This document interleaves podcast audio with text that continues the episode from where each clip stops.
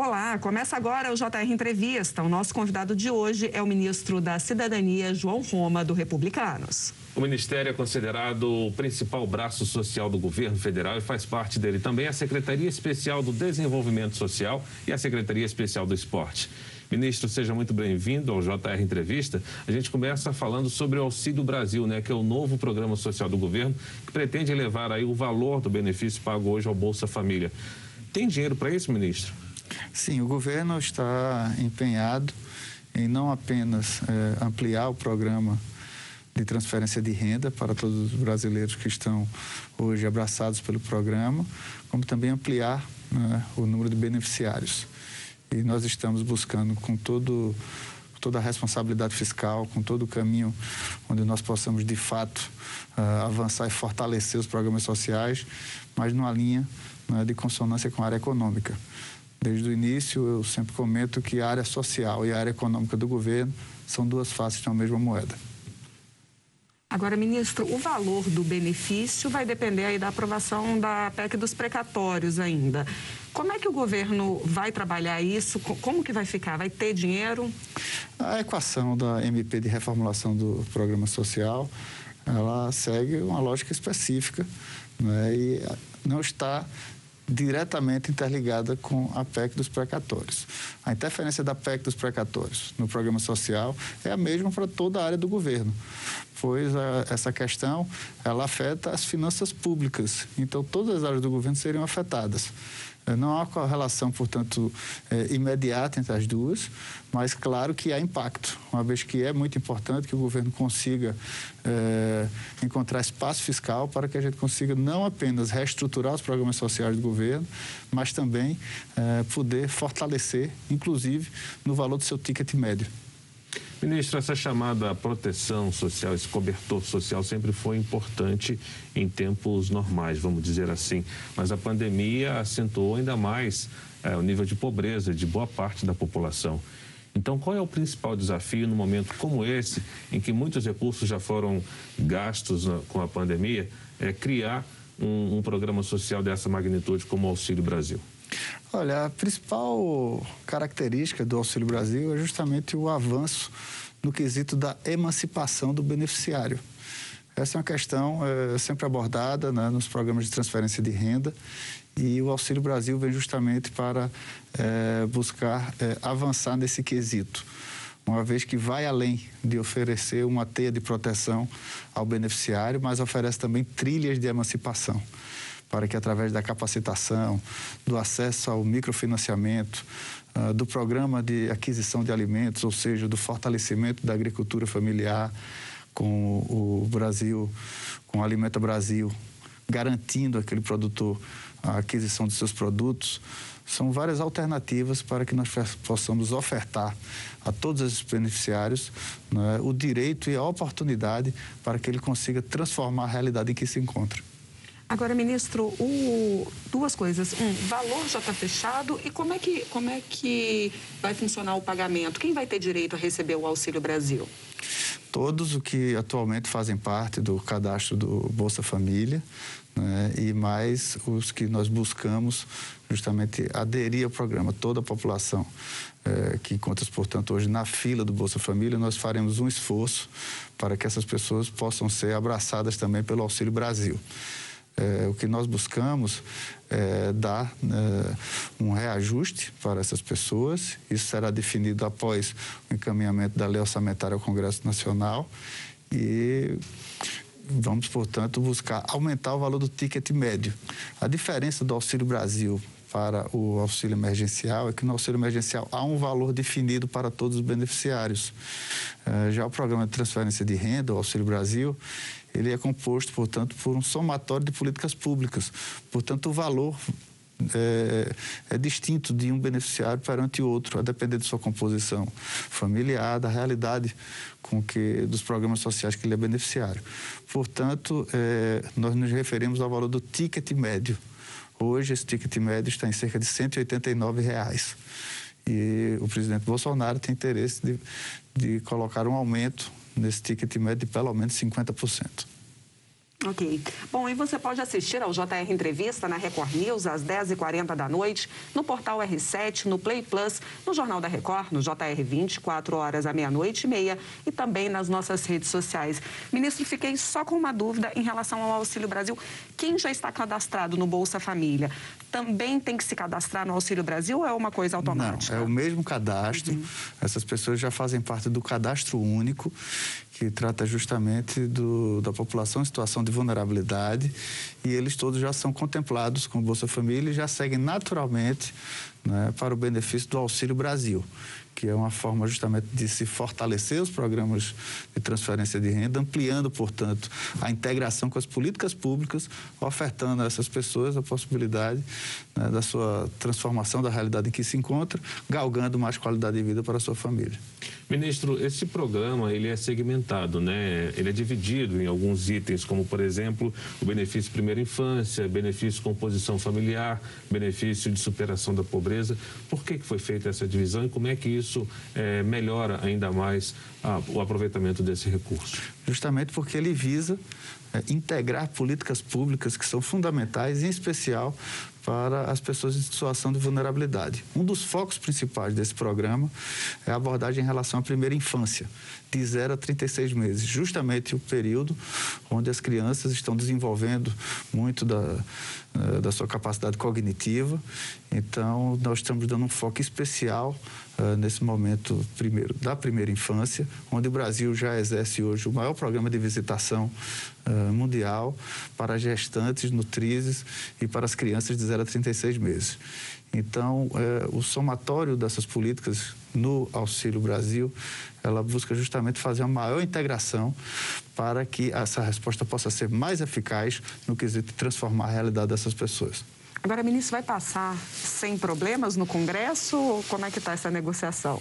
Olha, a negociação que vai seguir, não é, com todo o diálogo, não é, inclusive ouvindo os principais líderes do Congresso Nacional, é, o Congresso Nacional que soube dar resposta e não faltou ao povo brasileiro durante o enfrentamento à pandemia, que muito do que foi feito é, em parceria entre o governo federal e o legislativo chegou diretamente na ponta para o cidadão brasileiro que de fato precisava. O governo brasileiro conseguiu, em 2020, em tempo recorde, né, estabelecer e fazer executar um programa, o auxílio emergencial, fazer chegar mais de 67 milhões de beneficiários.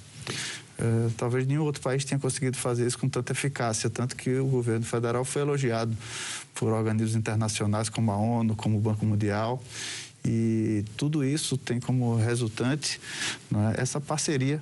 É? E esse é o momento justamente de cooperação entre os poderes, é isso que o povo brasileiro quer, não é um momento de disputa partidária, ideológica é, ou eleitoral, é um momento agora de união de forças para que o Estado brasileiro possa levar a essa população soluções para atenuar o seu sofrimento que retorne ao normal atividade econômica, social e essas pessoas possam sim encontrar espaço né, de protagonismo na nossa sociedade. O senhor falou agora há pouco da importância da, da área econômica né, na execução do plano. É, e até pouco tempo atrás, o diálogo entre o Ministério da Economia e, por exemplo, a presidência da Câmara não era dos melhores, havia muito ruído. Como é que está esse diálogo, essa articulação hoje, tanto em relação à economia quanto à pasta do senhor especificamente, o Ministério da Cidadania? Olha, eu acho que o, o diálogo tem sido né, buscando justamente essa cooperação, aprofundar em determinados temas. São temas complexos algumas vezes, mas sabemos que estamos remando no mesmo sentido, no sentido de fazer com que as ferramentas do Estado brasileiro cheguem justamente à população que mais precisa. Então, acho que hoje a gente encontra um ambiente de muita cooperação, uh, os debates são, são muitas vezes até árduos, né, com muitas disputas, mas a finalidade é a mesma, que é ampliar os benefícios para o povo brasileiro. Eu acho que nesse caminho de cooperação nós vamos sim, é, através do diálogo, encontrar caminhos para viabilizar e fortalecer os programas sociais do nosso Brasil. O senhor acha que é mais fácil aí, no momento que nós estamos, conseguir aprovar é, programas sociais como esse? Porque 2022 é logo ali, é ano de eleição. E a gente sabe também que programas sociais normalmente são bem vistos perto de, perto de ano eleitoral. Isso vai dar uma ajudada? Olha, eu acho que quem precisa de ajuda, né, que é o povo brasileiro mais necessitado, ele não está interessado em calendário eleitoral. ele está preocupado com a eficácia do Estado brasileiro. Fome Eu, não tem data, né? Exatamente. Então, quem, quem precisa, não é justamente anseia que chegue o quanto antes. Por isso, é, não se pode esperar. E por isso também cabe um elogio ao Congresso Nacional, que soube também dar resposta. Vocês lembram, logo no início da pandemia, com a questão do orçamento de guerra, com a questão da aprovação do auxílio emergencial. Foram várias medidas muito importantes que teve o apoio né, e acessibilidade do Congresso Nacional. É, naquela época eu estava ainda como deputado, não era ainda ministro, hoje eu sou deputado licenciado, estou à frente do Ministério da Cidadania, que é o braço social do governo Bolsonaro e, portanto, avança ainda mais nesse diálogo e onde nós buscamos ofertar, não é? E não é um, um, quesito meramente de governo. Eu acho que é uma política pública de Estado, é um ativo não é, conquistado pelo povo brasileiro, não é monopólio, portanto, de eh, nenhum partido ou nenhum, nenhuma corrente ideológica tratar ah, da política de assistência social. Hoje nós temos o SUAS, que é o Sistema Único de Assistência Social, é, que funciona de forma federativa, tripartite, estruturado né, em todos os municípios do nosso Brasil. E o que nós queremos, portanto, é fortalecer a área da assistência social, pois quem está lá na ponta, aquele brasileiro né, com situação de vulnerabilidade, é que precisa, assim, da ação do Estado. Então, é nesse patamar que nós precisamos unir não é? independente de, de, de, cada orientação, não é? de cada viés político, de cada congressista, nós precisamos unir é? o povo brasileiro nesse caminho para que possa cada vez mais ter mais benefícios do governo federal. O governo lançou uma nova fase do programa Qualifica Mais Progredir, que é uma parceria entre a cidadania e o Ministério é, da Comunicação. Como é que isso vai funcionar? Da educação. Da educação, perdão. Como é que isso funciona? Ah, isso funciona uh, não só capacitando né, uh, professores, oferecendo Uh, módulos para que ele possa estar uh, atualizado com acesso justamente a, a, essas ferramentas e também uh, ofertando a muitos alunos em todo o Brasil, né, em períodos né, distintos, a possibilidade justamente de encontrar essas novas tecnologias, né, módulos, para que ele consiga cada vez mais é, estar apto para oportunidades do mercado do trabalho, inclusive. Então, dessa forma, a gente consegue cada vez mais linkar né, o que o mercado deseja, enquanto uh, mão de obra, enquanto postos de trabalho, para a capacitação da nossa população que possa, sim, encontrar essas oportunidades. Agora, quem pode participar, ministro? Quem é o público-alvo desse programa? Todos que fazem parte né, da, da rede de, de ensino no Brasil, né, a, a partir do, da idade de, de 16 anos. Uhum. Não importa o nível escolar que ele tiver. Se ele tiver idade, depende, ele pode participar. Depende, uh, aliás, eu acho que é 18 anos, desculpe. Uh, depende, obviamente, uh, da função específica, uhum. né, onde se das vagas ofertadas, o que é justamente colocado dentro desses módulos de treinamento.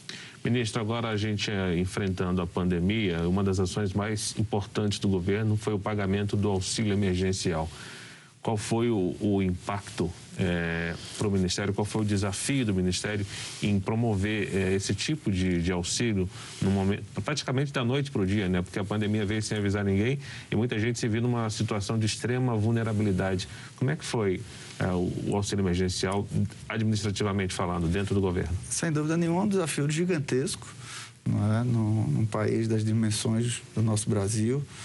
Uh, conseguir uh, tanto ofertar é, até a inclusão digital de muitas pessoas em pleno enfrentamento à pandemia uh, e conseguir avançar, inclusive, nesse cadastro, identificando é, uma gama da nossa população que até o momento não fazia parte de cadastro, não, é, não estava no cadastro único, então, portanto, os consideráveis os invisíveis. É, mas eh, o governo brasileiro conseguiu né, de forma muito ágil, né, ter um cadastramento de mais de 150 milhões de CPFs, fazer o cruzamento dessas informações e executar o pagamento né, na primeira etapa a mais de 67 milhões de beneficiários.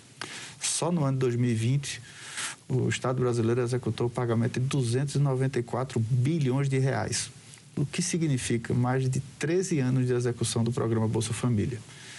Sem dúvida nenhuma, foi o maior programa de transferência de renda executado pelo governo brasileiro até então.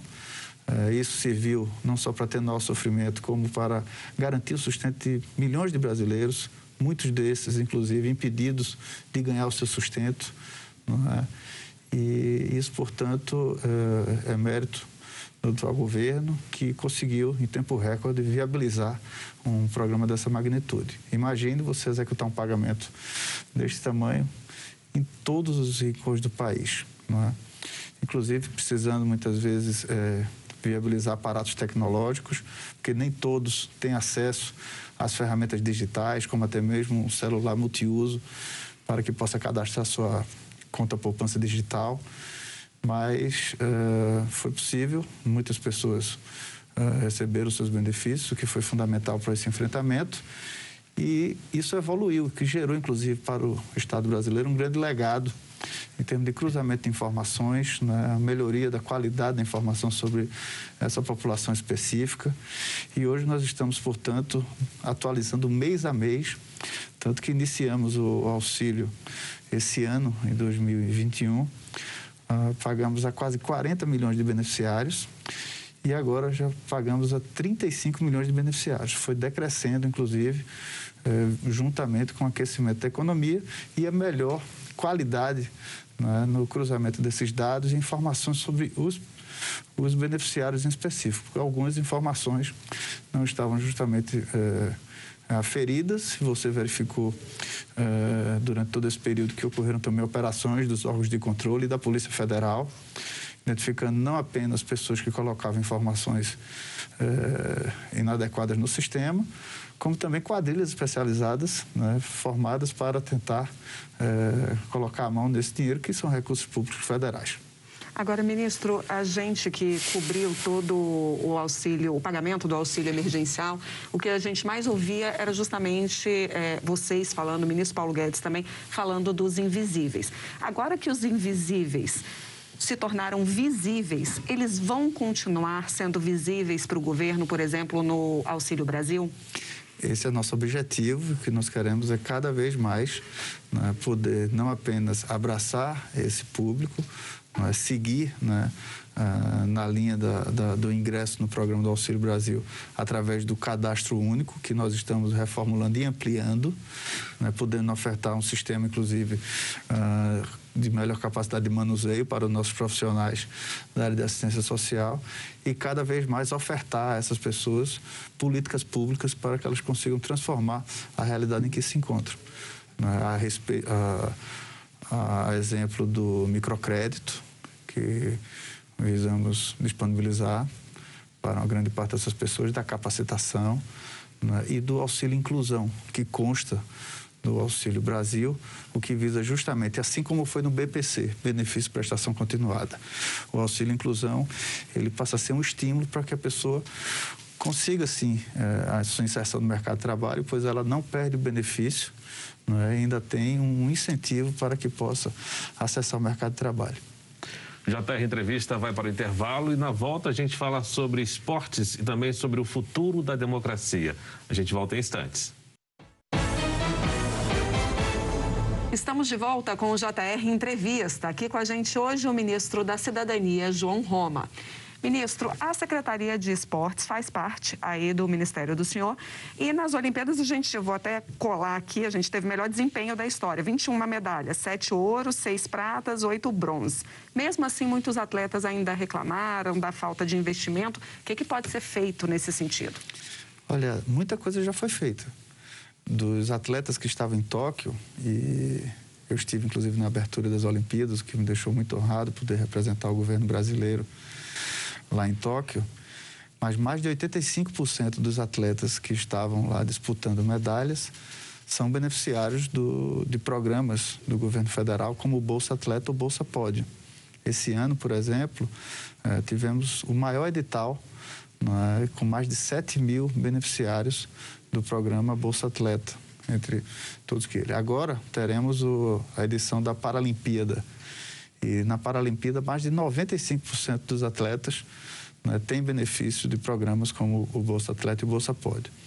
Portanto, muito tem sido feito, né, um esforço que tem crescido no Brasil. O presidente Bolsonaro, logo que chegou ao governo, ele garantiu, inclusive, a alocação de recursos na área né, de, de esportes, o que viabilizou inclusive um fortalecimento desses programas. Avançamos ainda mais com várias questões, não apenas no esporte na base, é? avançando na questão de infraestrutura e também na parte de custeio, mas em especial no esporte de alto rendimento. O que traz, né, no final, tanta alegria para o povo brasileiro a partir do momento que a bandeira é hasteada e que nós temos a conquista da medalha. Mas mais importante que isso é a gente saber que estamos provendo para os nossos atletas né, uma garantia, né, não só de sua subsistência, mas que eles possam cada vez estar superando suas marcas. Agora, ministro, a Olimpíada é um evento comparável à Copa do Mundo no, em termos de expectativa, de torcida e comemoração. É, não daria para fazer um pouco mais pelo esporte, é, já que os atletas reclamam ainda que esse, essa ajuda poderia ser um pouco melhor? É, não, ter, não, teria condições de aumentar um pouco mais a, o auxílio a esse setor para que a gente possa, de fato, na, na, próxima edição, por exemplo, ter um número ainda maior de conquistas, de medalha, de repercussão no exterior? Nós estamos seguindo uma crescente. Esse ano, como eu lhe falei, foi o maior edital uh, do programa Bolsa Atleta com mais de 7 mil beneficiários. Né? E, naturalmente, né, é, em especial com o êxito que o Brasil obteve nesse, nessa última Olimpíada, naturalmente isso também sensibiliza toda a sociedade, né, sensibiliza também o Congresso Nacional, né, a alocação de recursos para o setor do esporte, né, sensibiliza os governos locais. Né, foram muitas notícias, por exemplo, acerca de implantação de, de complexos com pista de skate, que era uma modalidade que até então o Brasil uh, não tinha, portanto, tanta infraestrutura. E hoje já começa a, a né, os benefícios né, de um, uma nova modalidade esportiva. Então, esse é o desejo natural. O presidente Bolsonaro é um entusiasta né, dos esportes, ele ele não apenas garantiu né, os recursos no orçamento desde o início do governo, como ele é sempre atento, sempre encontra espaço na sua agenda né, para promover, para buscar aperfeiçoar esse setor que é tão importante e mexe tanto também na autoestima de cada brasileiro. Nós lembramos que você pode assistir ao JR Entrevista na Record News às 10h40 da noite. Também no portal R7, no Play Plus, no Jornal da Record e no JR 24 horas à meia-noite e meia, além de nossas redes sociais. Ministro, eh, de que maneira que a chamada nova lei do clube empresa pode mudar eh, a realidade do, do futebol no país? A partir do momento que ela pode uh, não apenas aperfeiçoar, como criar um maior profissionalismo uh, no trato das atividades esportivas. Cada vez mais, né, nós observamos o, o crescimento, inclusive, uh, do suporte ao setor esportivo, inclusive por parte de interesses empresariais, de patrocínios, né, de contratos que muitas vezes eh, vão de lado a lado. Então, muitas vezes, aquele, aquela instituição que ainda sobre uh, o formato de uma associação, de um, um clube sem finalidade lucrativa, ela fica limitada a poder avançar né, dentro dessas tratativas. E a partir do momento desse aperfeiçoamento da legislação, ela vai poder utilizar novos novas modalidades e, portanto, angariar não apenas novos investimentos, mas projetar ainda mais o nosso esporte.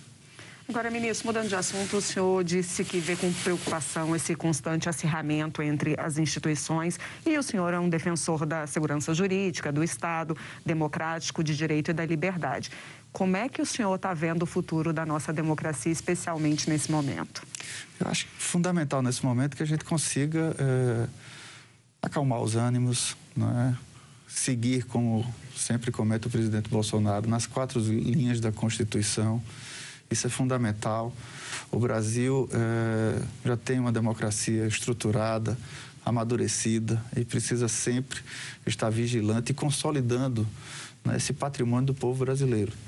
E a democracia, portanto, ela se dá através da segurança jurídica, como você comentou, tecla essa que eu defendo desde o início do meu mandato. Isso é fundamental, inclusive, para o quesito econômico.